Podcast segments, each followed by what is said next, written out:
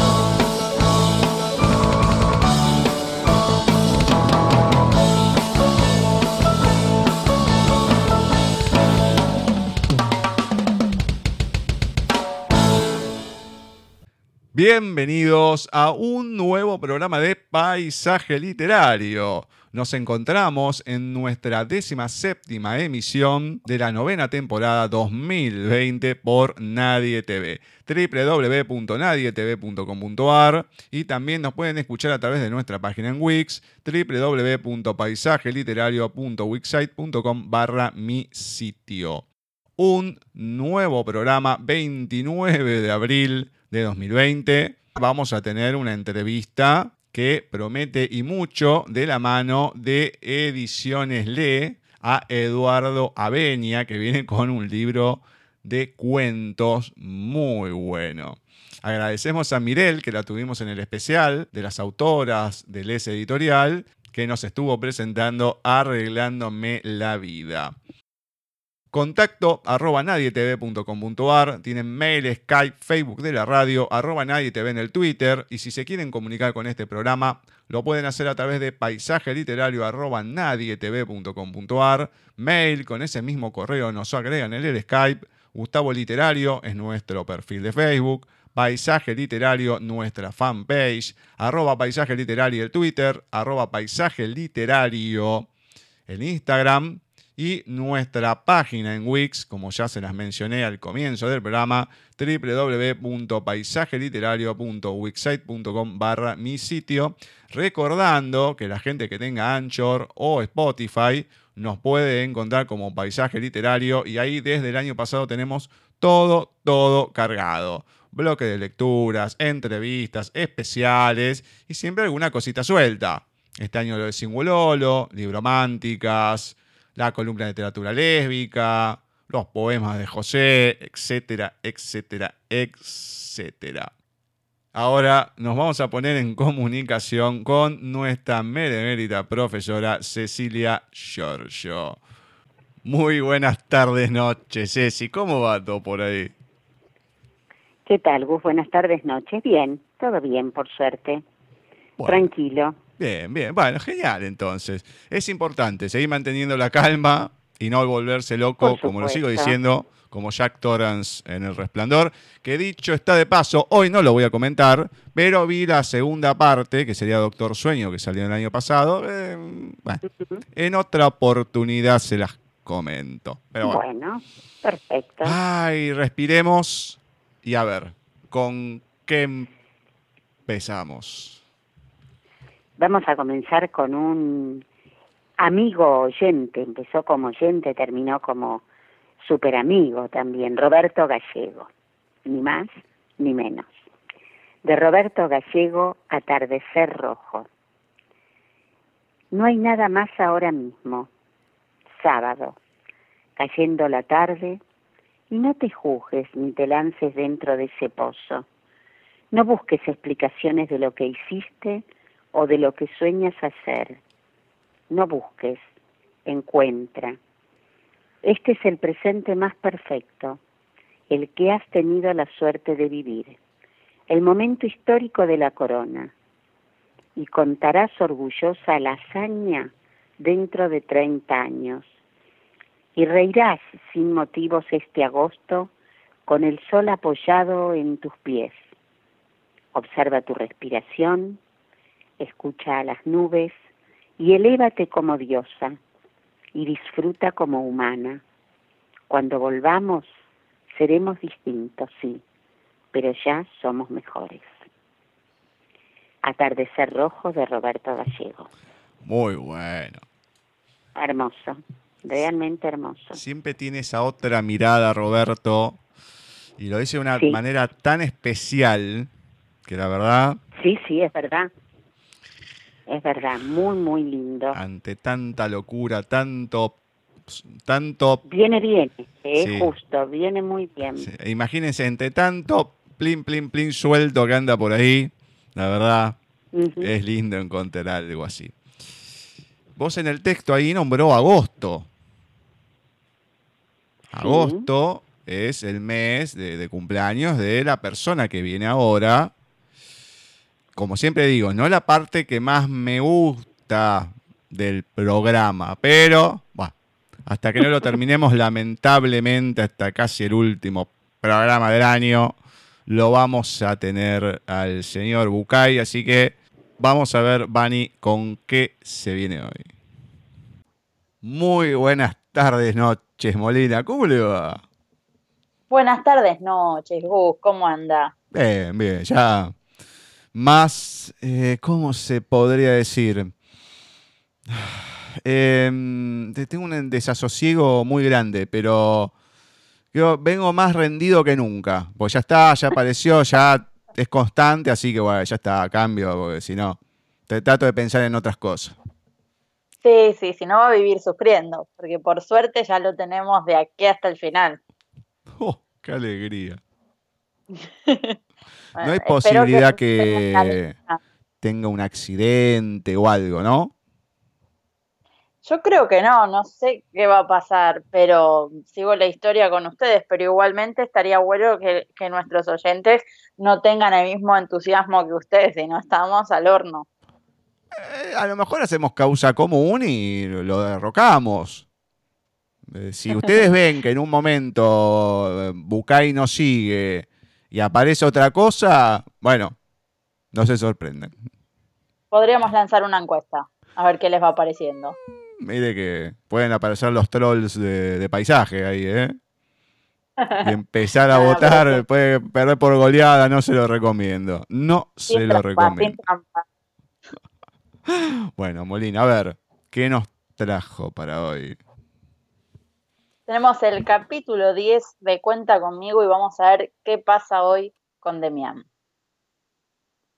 A veces la vida se encarga de desbaratar todo, incluso los problemas que creemos tener.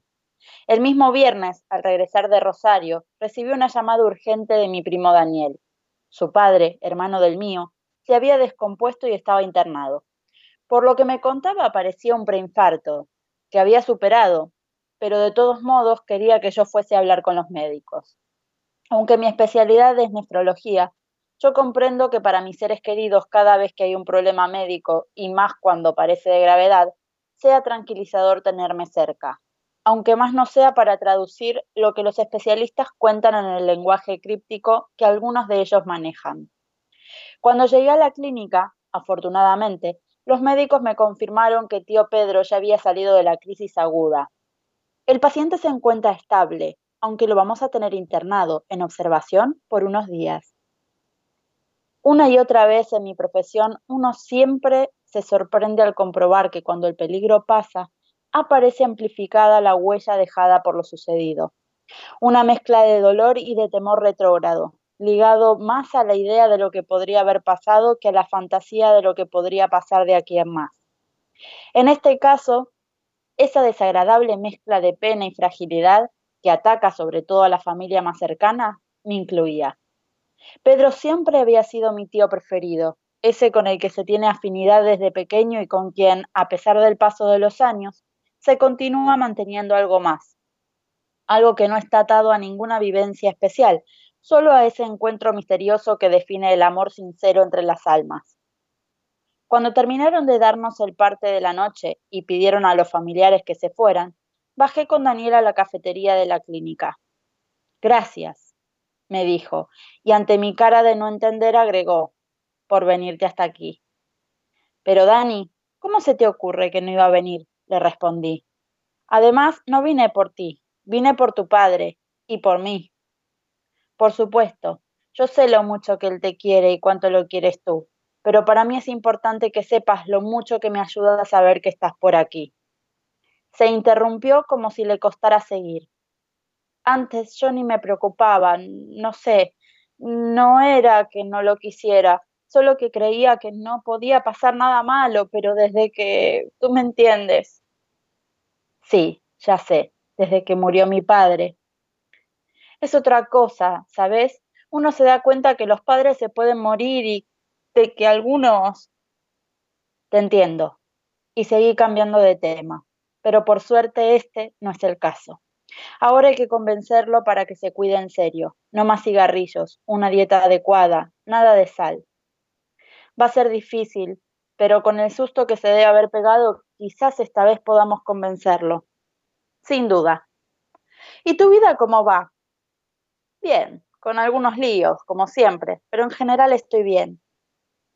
En ese momento llegó mi tía y Daniel se acercó a contarle que el horario de visita había terminado y que no podía ver a su hermano. Pero quédate tranquila porque Demián lo ha visto y ha dicho, yo sonreí y aproveché para irme a descansar, aunque en verdad no pude, ni esa noche ni las siguientes. A estas alturas yo creía que ya había superado la muerte de mi padre, le dije al gordo el viernes.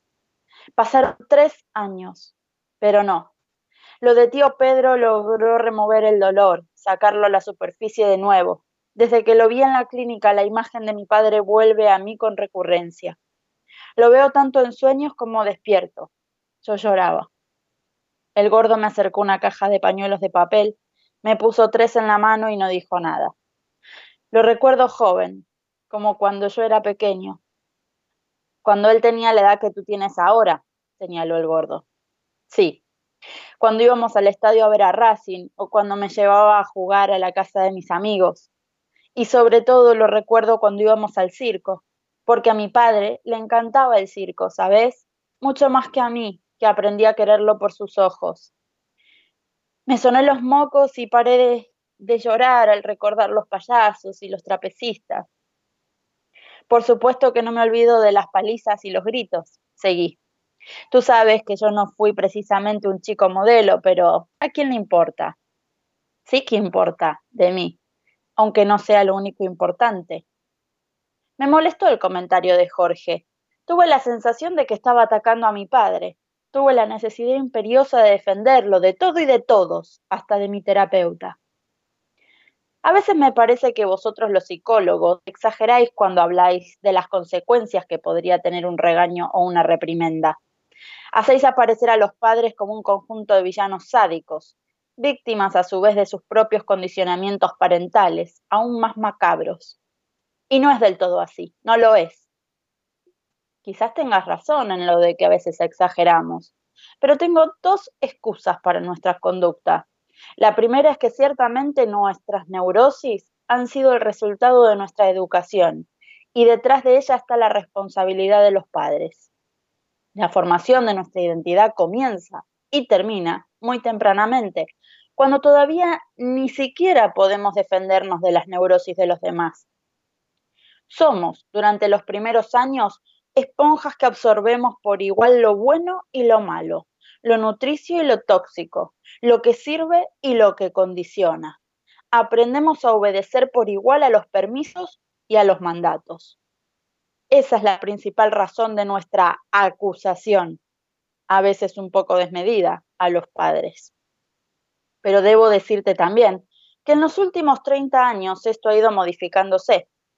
Así como antes estaba instaurado en el ambiente sí que la culpa de todo era de los padres, ahora que la mayoría de los terapeutas ha abandonado esa línea, los de afuera siguen creyendo que los terapeutas no hemos evolucionado ni aprendido.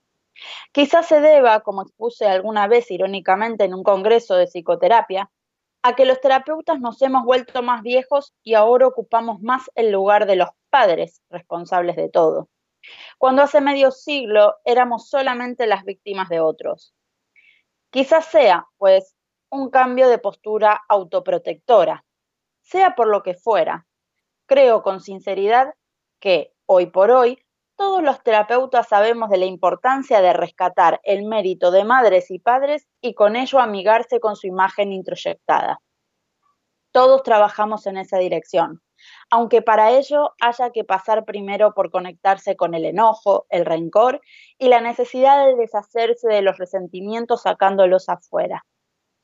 Sabes de mí, me estoy acordando de un cuento, Quizás el único que me contó Horacio, mi primer terapeuta, al que fui a ver cuando tenía 18 años. Yo vivía literalmente cabreado con mis viejos, inundado de la ambivalencia de mis sentimientos para con ellos, que, por otra parte, eran, por supuesto, un barril inagotable de amor y generosidad. Entonces, Horacio, mi psicólogo, me leyó la historia del rey olvidadizo. Un rey viajaba en una ocasión a través del bosque y fue atacado por una jauría de lobos hambrientos. El rey se dio cuenta de que no podía defenderse del ataque, así que, espoleando su caballo, trató de escapar. Adentrándose en el bosque consiguió dejar atrás a los lobos, pero se perdió. Por mucho que trataba de orientarse, no podía encontrar el camino de vuelta a la ciudad, y cuanto más buscaba, más se perdía. Pasaron las horas dando vueltas sin llegar a ningún sitio cuando tres atracadores le cerraron el paso. Era sabido que en esa situación difícil sería salir con vida, aún entregándoles lo poco que llevaba.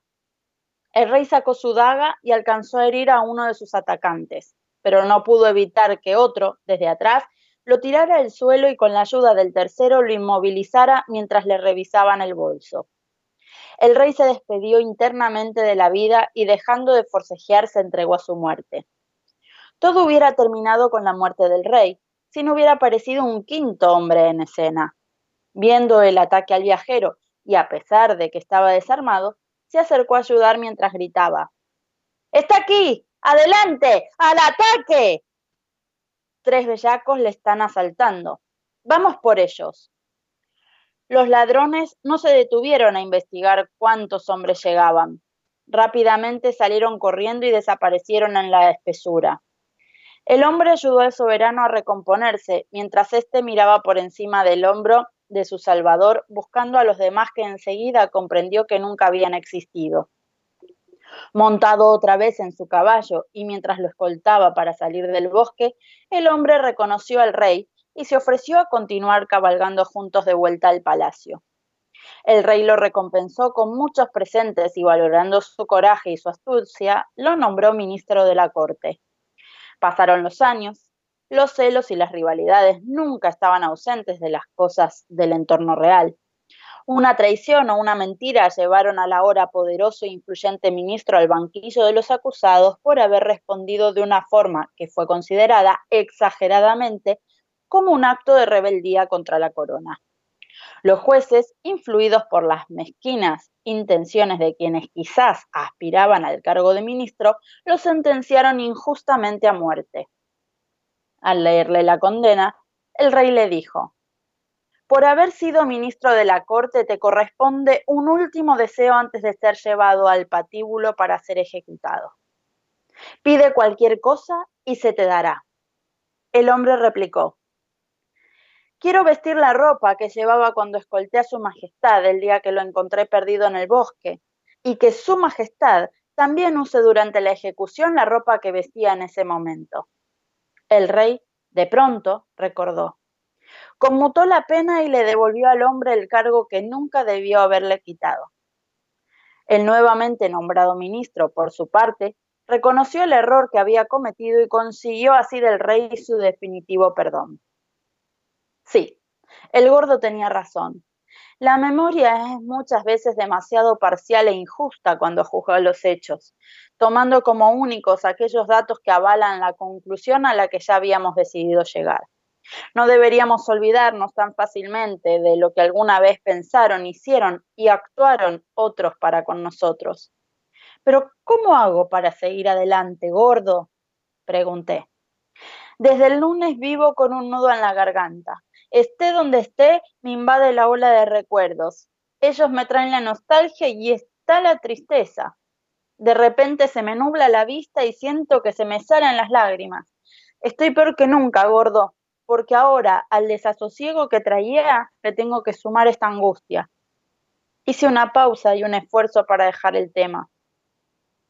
Hoy, cuando viajaba para aquí, en el autocar, ni siquiera me importó que Paula no subiera. Casi sentí alivio. No estoy en condiciones de conquistar a nadie. No confíes, Demi. Algunas mujeres el look hombre desamparado les hace perder la cabeza. El gordo sonrió y me abrió los brazos. Yo agradecí el gesto sin decir nada y me zambullí en su pecho. Su calidez me hizo sentir bien, me calmó y pude seguir hablando sin desbordarme. Es raro. Pensé que la angustia iba a tapar mi malestar anterior y que mientras durara me iba a olvidar de lo otro, pero parece como si las dos sensaciones se hubieran mezclado. O como si fueran parte de lo mismo, sugirió Jorge. Sí, exactamente, como si tuviera un gran dolor acumulado y fuera siempre el mismo, el dolor de la ausencia de papá, el dolor de su muerte. Y sobre todo, dijo el gordo para que yo terminara la frase, y sobre todo el dolor de no tenerlo en este momento. Aunque también está, empezó Jorge, aunque también está el miedo de no saber cómo seguir y ser consciente de que él ya no está para decírmelo se me quebró la voz y el gordo hizo silencio. Yo ni siquiera me esforcé en contener las lágrimas. Lloré tanto, tanto, tanto, más que cuando papá murió. Cuenta conmigo Jorge Bucay.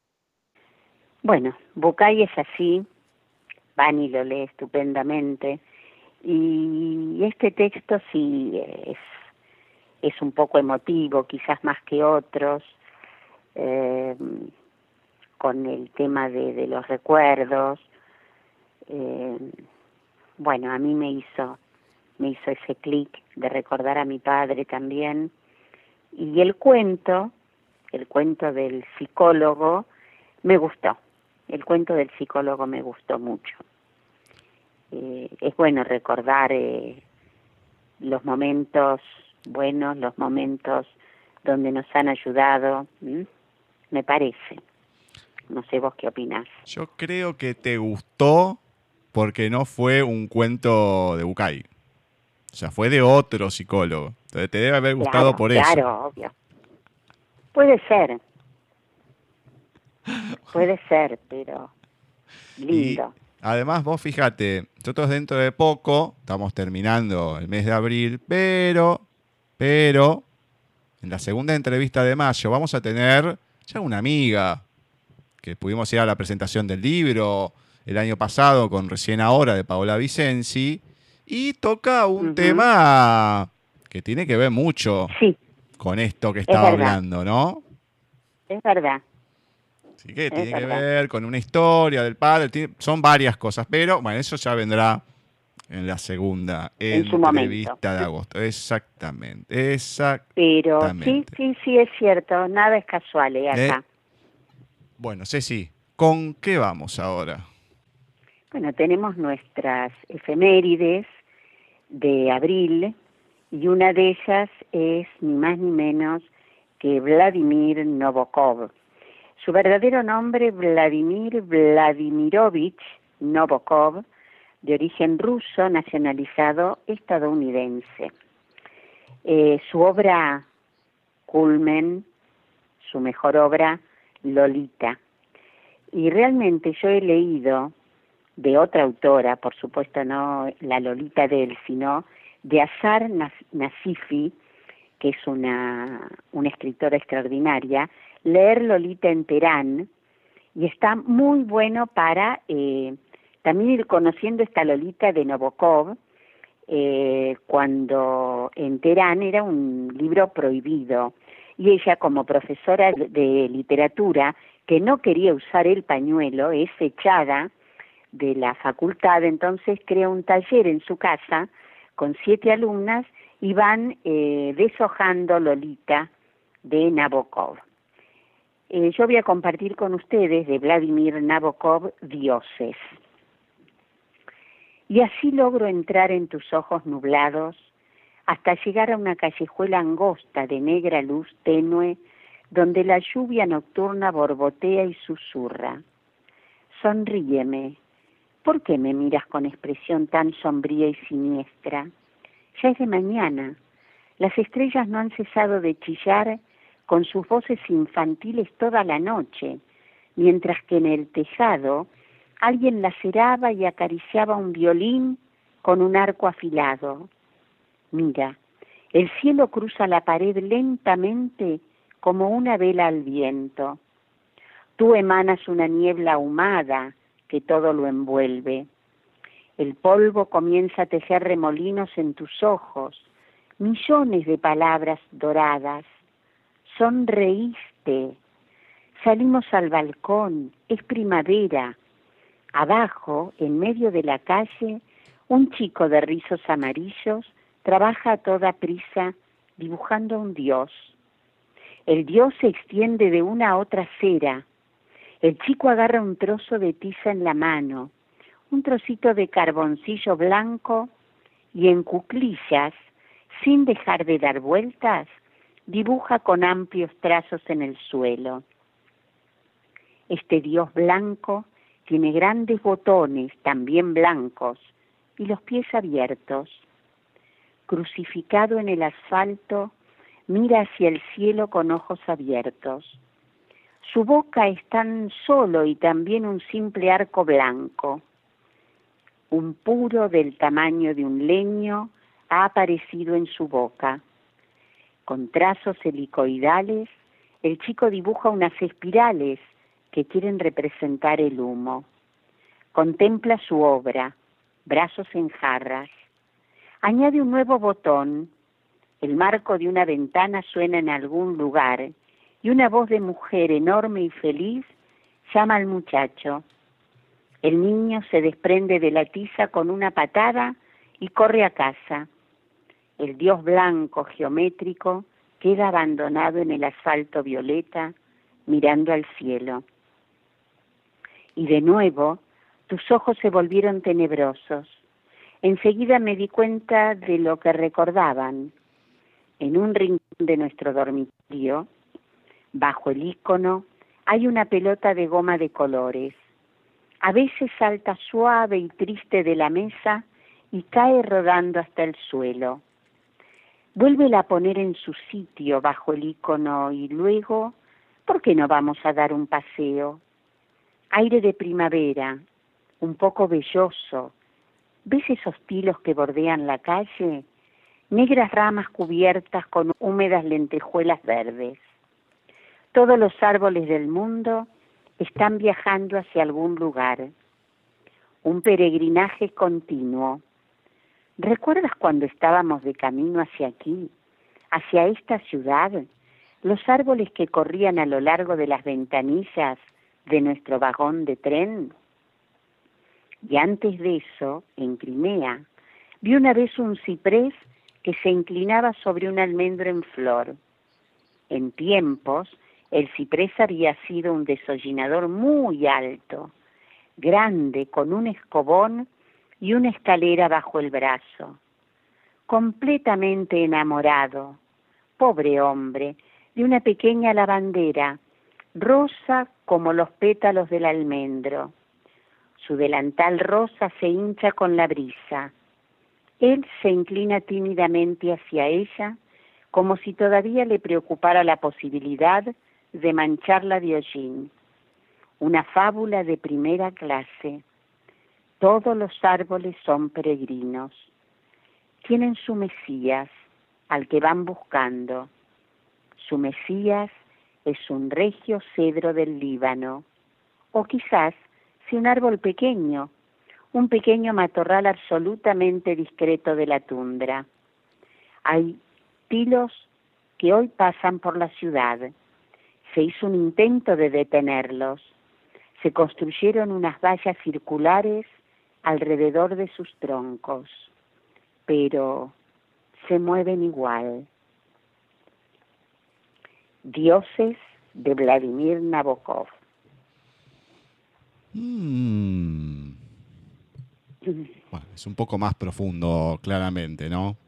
Esto es más profundo. en sus escritos eh, y también, bueno, en su momento los que se juntaron, no solamente Nabokov con Lolita, sino el realizador que fue Kubrick, que trajo bastante polémica.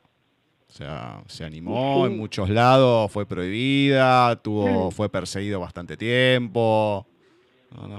sí, son complicados. Son escritores este, que traen sus cosas, ya te digo.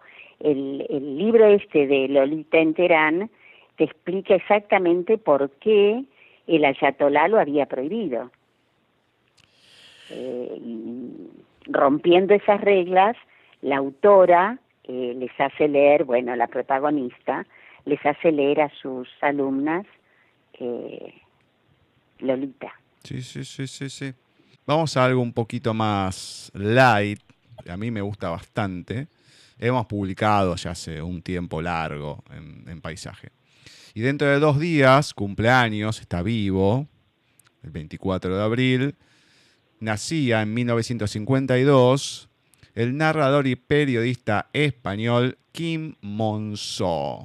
En su narrativa combina el sarcasmo y las angustias y miserias del hombre moderno con las referencias culturalistas.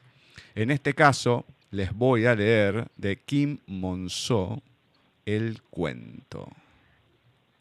A media tarde, el hombre se sienta ante su escritorio coge una hoja de papel en blanco, la pone en la máquina y empieza a escribir. La frase inicial sale enseguida, la segunda también.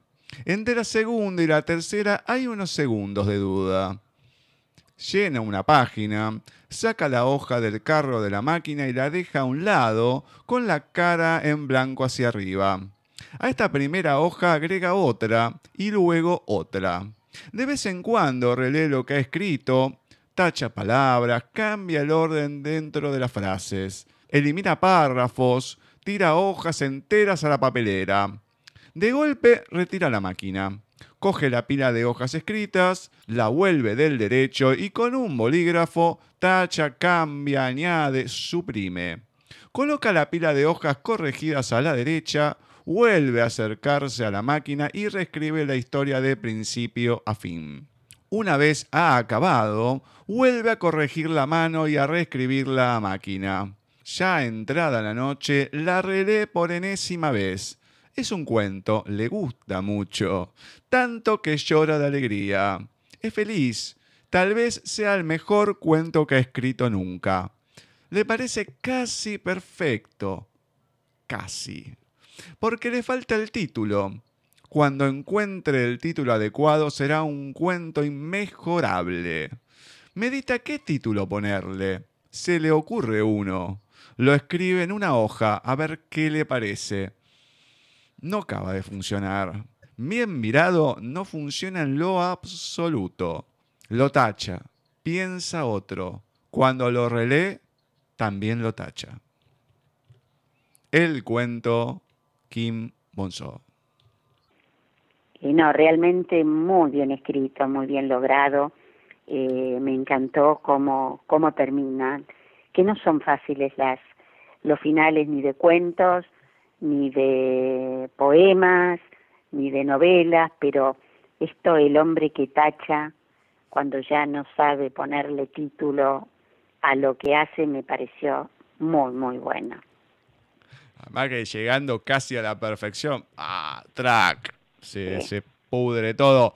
Em, yo creo que también va acorde a los tiempos que estamos viviendo, ¿no? Cuánto debe agarrar esa locura, empezar, ay, qué lindo, qué lindo, y después lo vas mirando diferente, ¿no? Y lo rompes todo. Debe haber cada loco. Y sí. Hablando de, de gente así, ¿no? De este estilo, vamos a ir ahora con un audio de Marce. Detrás de las estrellas. ¿Quién enciende la luz de la luna o decide cuándo no se puede ver? ¿Quién diagrama esa puesta del sol cuando rojo y suave se deja caer?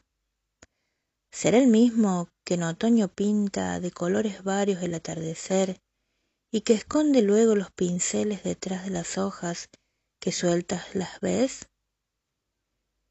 Quien conozca a ese responsable, díganle que alguien desea saber si detrás de todas, todas las estrellas, un bello sendero conduce hacia él. Ana María Álvarez. Es un poema retórico, a ver, poema que no tiene respuesta, son preguntas que nos podemos hacer todos, se pueden hacer, yo no me las hago, pero bueno, este hay quien las hace. Y bueno, quedan ahí en el aire sin respuesta. Bueno, también se amolda estos días, la, reflexión, el, mirar. Sí, puede ser. No tenés mucho más que hacer, ya podrido de las redes sociales, te quedas mirando ahí la luna, todo. Y, y bueno, así empezaron los filósofos. Bueno, a lo mejor, a partir de toda esta pandemia, ¿quién te dice que no surgen muchos más? Puede ser, puede Eh. ser. Hay que ver, hay que ver. Bueno, Ceci, ¿con qué continuamos? ¿Te parece que vayamos con el señor Wimpy? Pero por favor, lo estoy esperando. Bueno, el texto de hoy, El olvidadizo. Nunca nadie había oído hablar de un hombre más olvidadizo que Hipólito la Muedra. Pero atento, eso sí, él hasta con los animales era servicial. Paraba en una pulpería y pedía una ginebra para él y una galletita para el caballo. Una ocasión se encontró con Berecundo Mencía y lo convidó para mostrarle las casas. A lo que llegaron y desmontaron, le fue señalando todo la muedra. Ahí está el horno, ¿ve? Mire qué lindo horno que tengo. Y aquel allá, póngase la mano para el sol. Aquel allá es el chiquero ternero. Venga para acá un poco, venga. Cuidado el charco. No pise, acá está el baño la oveja. ¿Ve? Con todos los adelanto. Y aquel que se ve allá es el galpón del maíz y para envenenar los cueros. Venga, venga más para acá un poco. Cuidado la tina, no se entropiece. Estas son las casas, ¿ve? Su lindo alero para cestear, lo que viene la calor. Todos los jorcones a carandá. Dentre, dentre, venga, límpiese los pies. Dentre nomás, está en su casa. Son dos piezas, ¿ve? No habrá lujo, pero eso sí, todo bien ventilado. Ahí tiene la mesa, sus cuatro sillas, aparadorcito para los platos y esa cosa. De aquel lado la fiambrera, ¿Ve la fiambrera? Y aquel allá es el banco. Esa que está en el banco sentada es mi mujer, Gumercinda, y el que la tiene abrazada soy yo. Venga pa'l hondo, venga que le muestro la gallina. Cuidado el bracero. El olvidadizo de Wimpy. Muy bien, muy lindo. Muy, muy bueno, me encantó. Me encantó. Está buenísimo. El que la tiene abrazada soy yo.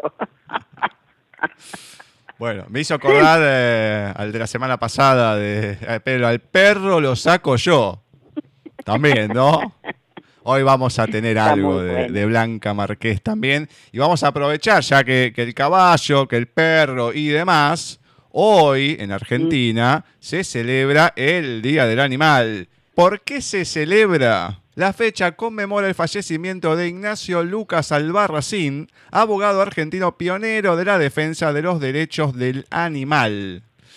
El Día del Animal se celebra en la Argentina todos los 29 de abril. La elección de la fecha se debe a la conmemoración del fallecimiento de Ignacio Lucas Albarracín, pionero en la lucha por los derechos de los animales. Ahí tienen justo Albarracín. Me suena muy wimpy ese, ese apellido también. Muy, muy Sí, sí. gauchesco, Albarracín. Exacto. Más allá de la... bueno, eh, también eh, el apellido por ahí no tiene nada que ver, pero bueno, me trajo a la memoria eh, la mamá de Sarmiento. Exactamente. Albarracín de Sarmiento, ¿no? También. Exactamente. Gente de provincia. Sí, sí. hombre que no le gustaba la barbarie. Tenemos una nueva reseña en la voz de Yamila Biancheri de los libros pertenecientes a Librománticas. Buenas tardes, noches, oyentes. Espero que estén todos bien y que puedan estar pasando por esta cuarentena lo mejor posible. Como siempre es un placer estar de este lado para acompañarlos. Y en esta ocasión les voy a estar hablando sobre la segunda antología de Librománticas, la cual tuvo su lanzamiento este sábado pasado, el 18 de abril, de manera online, y se titula Florecer en Otoño. Está conformada por 10 relatos y un prólogo. La idea central es de Natalia González Villoldo y la llevaron a cabo 10 autoras. A continuación, antes de contarles lo que me pareció este libro, les voy a dar los títulos y nombres de sus creadoras. El prólogo lo realizó Elena Bowen y la introducción, lo que le da paso a los demás cuentos, eh, Laura Kessner. El primer relato es Dos vidas conmigo de Cristina Cuesta. Le siguen La doncella del temple de Estela Escudero, Rompimos las reglas de Paola Rimieri, Aprendiendo a amar de Ivana Ryan, Flores de otoño de Patricia Rey, Verte de nuevo, Mile Bluet, El destino más allá de los sueños de Cecilia Belgisi, Volver a vos, Marta Giudice, Un bocado de amor, Nina Godoy, y el final lo tiene Laura Kessner con Viví tus sueños. Hay mucho para decir del contenido de este manuscrito, de cual fui parte por ahí detrás, echándole un ojo cuando aún no estaba a la venta. En estas historias las protagonistas son las flores. Esas flores que crecen y crecen en esta época tan linda del año, el otoño. Cada autora eligió flores diferentes para plasmar en sus relatos. Y tal como nos tiene acostumbrados Natalia, en esta antología hay un hilo conductor, un punto de encuentro, en donde podemos ver a los personajes unidos, reunidos, y ese lugar es el restaurante eh, Viví tus sueños. Vivir la pluma de estas autoras fue un viaje maravilloso, de esos que te llevan de acá para allá suspirando, sintiendo en carne propia las situaciones que transcurren en cada historia. En todos encontrás no solo amor, sino también amistad, desafío, reencuentro, superación y mucho más, obviamente. Y mejor acá me voy frenando porque si me dejan se me va la lengua y, y empiezo a, a contar todo, a hacer el tan famoso spoiler. Ahora voy a pasar a leerles el prólogo que escribió mi querida Elena Bowen, ya que como se imaginarán es complicado elegir una parte del contenido cuando hay tanto para buscar. Por eso me decanté por esto. El otoño nos encadena, lánguido y soñoliento, así como se rinde el amor en nuestros brazos abiertos. Los relatos de florecer en otoño tienen un común denominador, la estación dorada y el amor en sus diferentes acepciones. En el otoño los árboles comienzan a mudar su ropaje, los animales se repliegan para recuperar fuerzas, mientras que las románticas y los románticos van al encuentro del amor, florecen. El otoño es un ciclo que deja atrás el ardor, la pasión, la exhibición y el desnudo del ardiente verano. Y va en busca del frío letargo que apacigüe ese entusiasmo, ese ímpetu que mueve nuestros cuerpos y nuestros corazones. El poeta dijo en la tonada de otoño, comprenderle el adiós a las hojas y acostarse en un sueño amarillo Quizás quiso decir que debemos reclinarnos en una ilusión áurea para hacerle realidad, tal como regalar una flor en otoño, acompañar a una amiga en un emprendimiento, forjar nuevas amistades, tropezar con el amor verdadero, perdonar y ser perdonados, cocinar con amor, festejar buenas nuevas, compartir un momento con desconocidos o familiarizarse con otras culturas. A través de las historias que nos regalan estas diez talentosas escritoras, descubriremos cada una de esas emociones. Esa es la travesía que nos ofrece esta hermosa antología, Florecer en Otoño, y que no podemos ignorar. Elena Bowen. Bellísimo ese prólogo de Elena Bowen, es un prólogo de esos que se te meten debajo de la piel cuando lo estás leyendo. Esto es todo por hoy. Ya saben, si quieren conseguir los libros, eh, nos contactan por Facebook o Instagram. En ambas redes nos encuentran como Librománticas Delivery Romántico. Muchísimas gracias por estar del otro lado apoyando el trabajo de todos aquellos que lo hacen de forma independiente. Un abrazo enorme y un beso con mucho cariño, Yamila. Muchas gracias, muchas gracias Yami por compartirnos este nuevo lanzamiento. Además, estén atentos porque cuando subamos a Anchor la reseña de Libro Mánticas, vamos a armar una publicación porque Yami y todo el grupo que la acompaña van a sortear algunos ejemplares en ebook de el poemario que se acaba de, de presentar. Todos saben, hay todavía algunos inconvenientes con las editoriales y todo por la emisión de papel, por el tema del coronavirus, está todavía medio cerrado acá, así que ellas se, se caracterizan más por el papel, pero por el momento se lanzó en ebook, así que estas 10 autoras ahí pudieron ver ya realizado esta antología y estén atentos porque pueden ganarse a lo que ya sorteamos semana tras semana un nuevo libro de la mano del libro Mánticas. Gracias a, Yami, ahí a Marisa, a Natalia, por confiar en nosotros y bueno, poder hacer esto, ¿no? Para que la gente pueda seguir leyendo.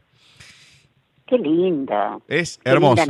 Sí, sí, sí, sí. hay que, hay que ocupar la, la, mente y qué mejor que con algo lindo. Bueno, hablando de cosas lindas, le voy a compartir un, micro relato de estos excelentes que nos manda hecho a medida prácticamente Blanca Marqués, tiene que ver un poco con todo, porque hay animales, está más relacionado eh, porque le costó, me encanta, porque le tiré un tema, siempre me lo hace ahí en el momento. Este, bueno, tenía, estaba tratando de darle una vuelta hasta que lo logró.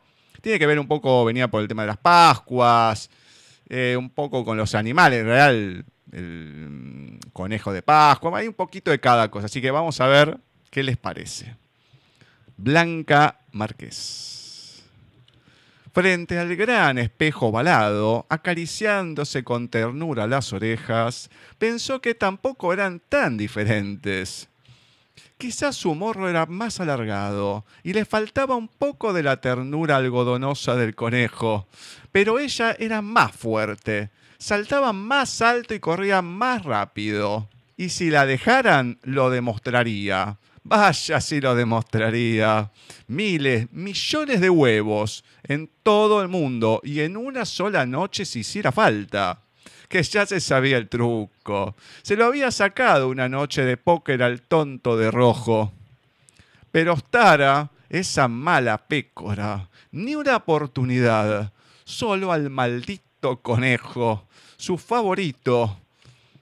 Una voz aguda le sacó de en su ensoñación. Otra vez el sombrerero suspiró con fastidio. Qué aburridos se vuelven los no cumpleaños diarios.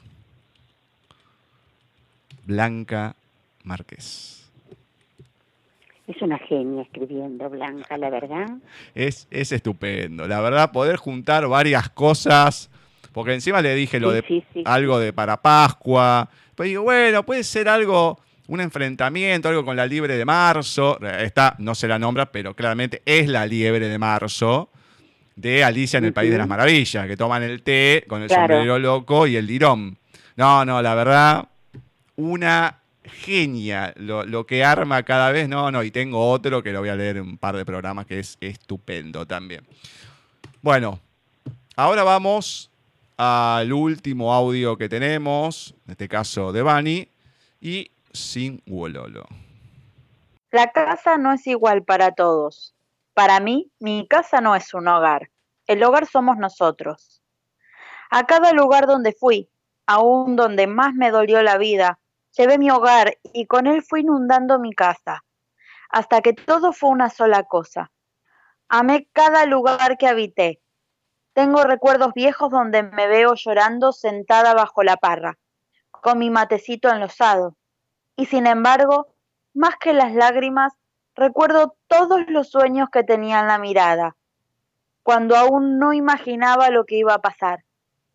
La esperanza. La esperanza es la vida misma defendiéndose, dice Cortázar.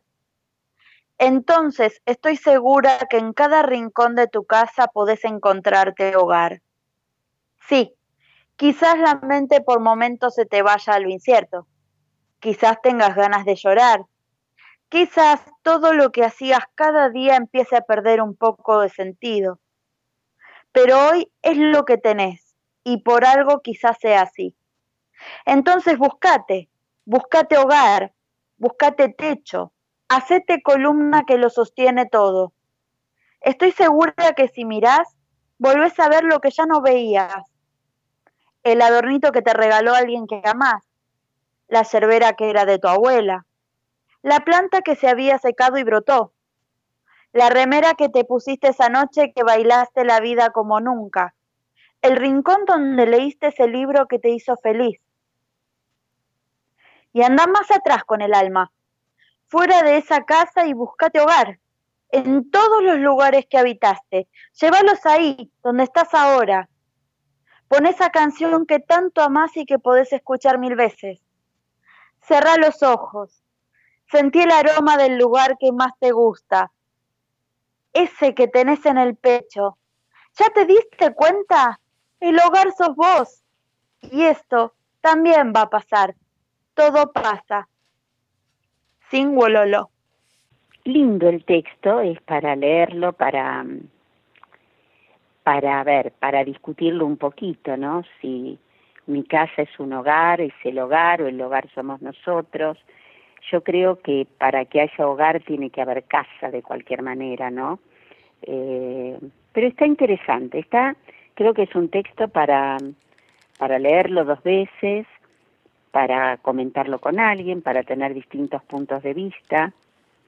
Eh, y me gusta cómo termina, ¿no? Eh, el hogar sos vos y esto también va a pasar y todo pasa. Eso es totalmente real. Además, lo nombra Cortázar. Está bueno, está muy lindo. No, no, no, muy, muy bueno, pero qué sé yo. A ver, una casa vacía o una persona en una casa solamente es como que, a ver, casa, departamento, carpa, choza. Claro, claro. lo que fuera. Sí, Digamos, el hogar lo forma uno con, con quien esté y por algo siempre, bueno, uno tiene la ahí el- la cuestión de llegar y la mamá casa- an- anteriormente, ¿no? Amasando el pan o haciendo el café con leche o si hace frío llegar y que esté el- la casa calentita o algo, entonces sí, bueno, claro, claro, a eso pero se que- necesita es- ese lugar físico, a eso voy. Claro, sí, sí, se sí, sí. necesita ese lugar físico también, ambas cosas, ¿no? Claro. Pero a casa creo que como algo más genérico, ¿no? Pero muy bueno, muy bueno. sí. Así que le agradecemos a Bani Está muy lindo. y nuevamente a Simbololo. Bueno, Ceci, para finalizar este bloque de lecturas, ¿qué tenemos? Bueno, vamos con Adolfo Barrera, el escritor cordobés que vive en Alta Gracia, y como siempre de su libro El mundo a la vuelta de la esquina, tenemos un texto breve hoy, que dice así. Cupido y el ángel de la guarda están enfrentados. El primero quiere disparar el flechazo hacia Marina. El segundo cree que ese amor le arruinará la vida para siempre a su delicada protegida. Ella, mientras tanto, está con una persona equivocada. No es la que el devenir le depara, aquella que es motivo de disputas. Los ángeles están distraídos discutiendo y ni siquiera la atienden. La muchacha es muy independiente y no cree en la providencia. Además, le encanta el beso en la boca que le está dando al error de su demorado destino oficial. Cupido y el ángel de la guarda por Adolfo Barrera. Muy bueno, muy, Está bueno, muy Está, bueno. Está muy bueno. Bueno, hoy tuvimos un día casi en, en el final, ¿no? De la mitad para adelante, a lo mejor, por ponerlo de alguna manera, de, de finales así, medios, con una vuelta de rosca diferente, ¿no? Muy bueno, sí. muy bueno. Entre Wimpy, Adolfo, eh, Blanca Marqués. Blanca, Bueno, sí. no, no, no, te- tenemos una linda, una linda mezcla y la verdad muy, muy bueno. Obviamente Roberto, Anatol Franz, bueno, Marcela, tenemos varias cosas, así que muy Completo, bien muy lindo, completo sí. lindo. lindo programa del Día del Animal con toda la mezcla que tenemos. La verdad que Exacto. parecemos un zoológico. Muy bien, muy Un bien. zoológico de seres humanos. No, lógicamente, claro, un ecoparque, como se diría ahora. Un Bien. ahí está. Bueno, vamos ahora, hoy nos va a presentar un tema Marce, uno de los temas que les gusta, uno de sus temas preferidos. Vamos a ir con el tema en cuestión, lógicamente, como siempre, tanda.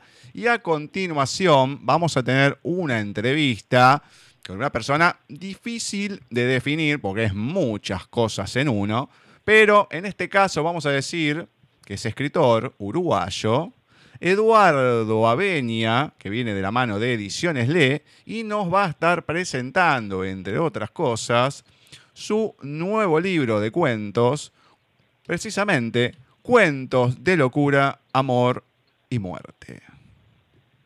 Vamos a escuchar Lady Lady Lady, interpretada por el cantante Joe Espósito para la película Flashdance en el año 1983. La canción fue lanzada como un sencillo de la banda sonora de la película. En el año 2017, la canción se usó en la película Call Me by Your Name.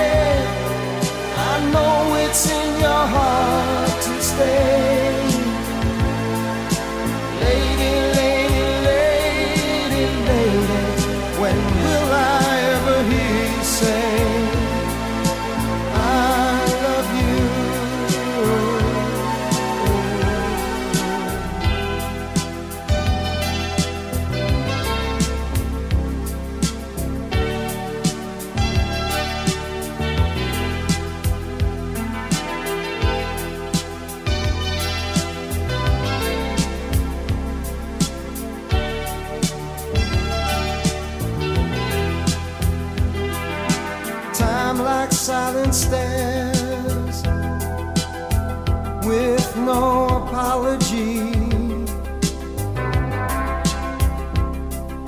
Move towards the stars and be my only one. Reach into the light.